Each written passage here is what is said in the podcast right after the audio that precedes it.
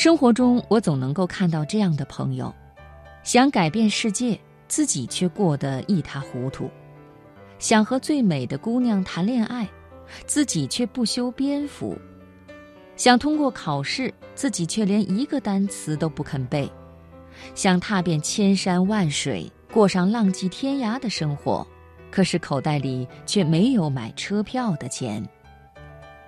也许你也有过这样那样的野心。但是我想问你，你为自己的野心做过什么样的努力呢？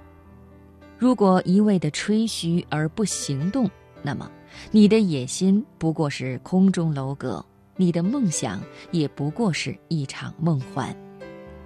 今天晚上，我首先和朋友们一起来分享的文章叫《你的努力要配得上你的野心》，作者李尚龙。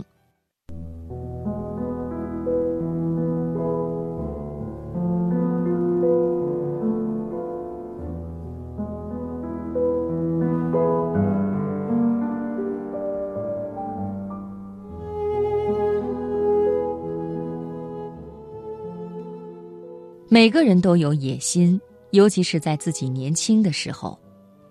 但随着年纪的增长，挫折变多，人的野心渐渐退化成了决心，决心变成了安心，安心变成了随心，随心又变成了无心改变，然后就开始嘲笑那些有野心的年轻人。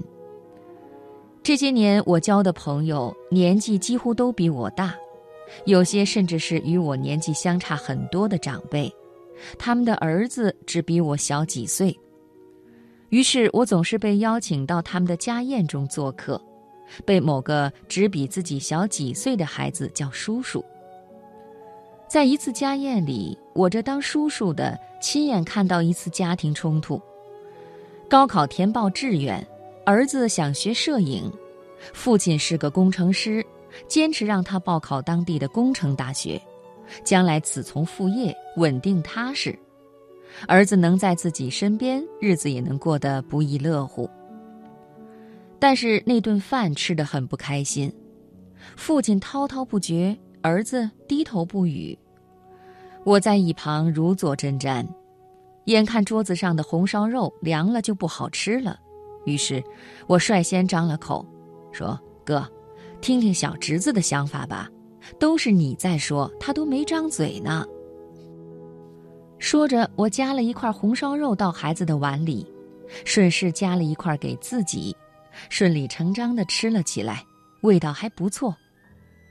孩子说的很简单，他说：“我从小就喜欢摄影，还获了很多奖，我觉得我以后会成为一名优秀的摄影师，会拍出世界上最好的照片。”听到这儿，红烧肉在我嘴边忽然失去了味道。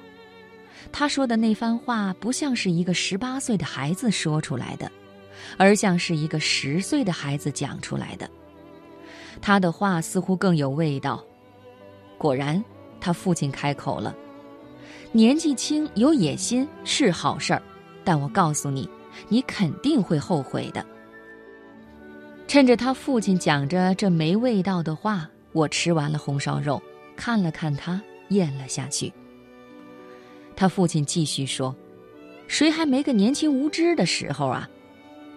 我接了话说：“年轻人不一定无知啊，年龄不能决定智商吧。”我继续说：“那如果他后悔，就后悔呗，这么大了还这么有想法，后悔是自己的事儿，不后悔岂不更好？”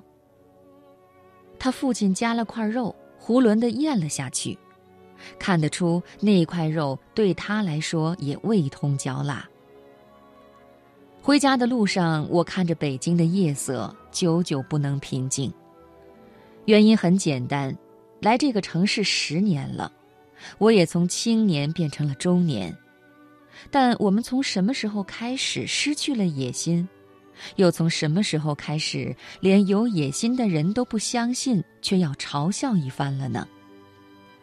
随着年岁增长，那些曾经最美好的执着、伟大的野心，也都随着时光烟消云散了吗？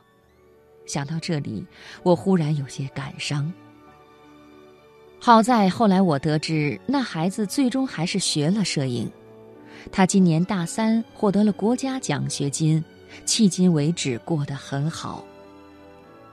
直到今天，我都很喜欢和那些有野心的人在一起玩儿，更喜欢和有野心的孩子成为朋友。无论他们年纪大小，都必定是有趣的一群人，因为他们对这个世界充满着希望，相信明天，认为自己会越来越好。这样的人很少，但的的确确存在着，是他们点亮了这个时代的夜空。可只有野心远远不够，你的野心还必须配得上你的努力，否则只有野心一味吹嘘不行动，人就成了妄人。当老师的这些年，我最大的感触，就是考试前大家表现的一样，几乎没有什么区别。可是考试后，永远是几家欢喜几家愁。为什么会这样？很简单，你真的走心学习了吗？你有按照要求把每节课都吃透吗？你背单词了吗？你做真题了吗？你把每个盲点都弄清楚了吗？倘若都没有，那些野心又有什么意义呢？这些年，我见过好多学生。喜欢深夜励志，说什么总有一天自己一定会成为人上人，然后在微博上艾特我，时常让我感到毛骨悚然。十二点了，他们给自己罗列了好多第二天要做的事情和要实现的目标，这野心已经像是誓死的决心，但结果呢？第二天晚上，他又罗列了一遍同样的目标。人在夜晚特别容易情感爆发，到了白天就要死不活。我其实不太赞同到处说自己的野心和梦想，有时候一旦说出来，往往就泄气了，除非你是一个需要被人监督才能向前的人。所以，当你有了野心，别着急爆发出来让世人知晓，默默地埋在心里。用每天的努力来为它灌溉，让野心发芽结果，成为生命的一部分。另外，大半夜别总是发微博，在朋友圈表决心、表情绪。